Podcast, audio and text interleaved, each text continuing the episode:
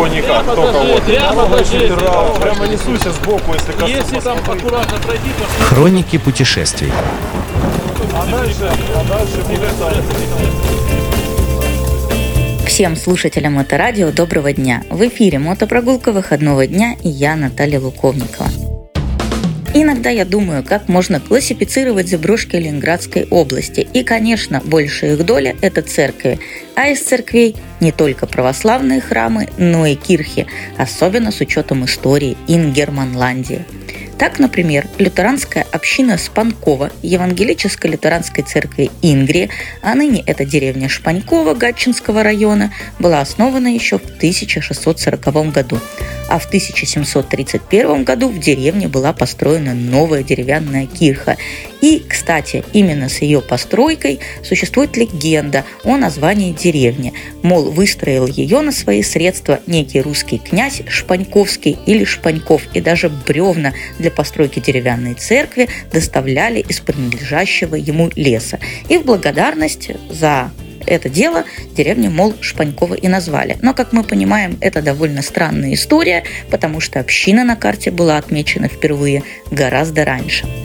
Другая легенда, которая ходит о названии этой деревни, что она произошла от слова «шпанская» или «испанская». Мол, эти земли были пожалованы Екатериной II, вышедшим в отставку испанцам, отметившимся на русской службе. Но, честно говоря, за достоверность данной легенды я тоже не отвечаю. Но вернемся к кирхам. В 1827 году на месте старой деревянной кирхи была построена каменная из местного известняка, который добывался тут же.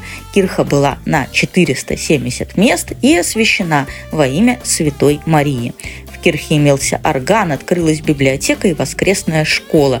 Орган, кстати, был подарком от другой кирхи, и его отремонтировал мастер с фамилией Гесса.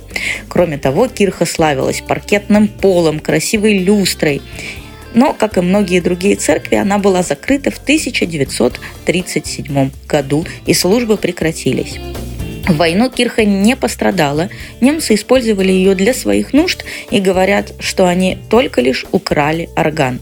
А вот после войны здание Кирхи сначала было передано под склад, а затем постепенно стены разбирались местными жителями на хозяйственные нужды. И ныне здание разрушено.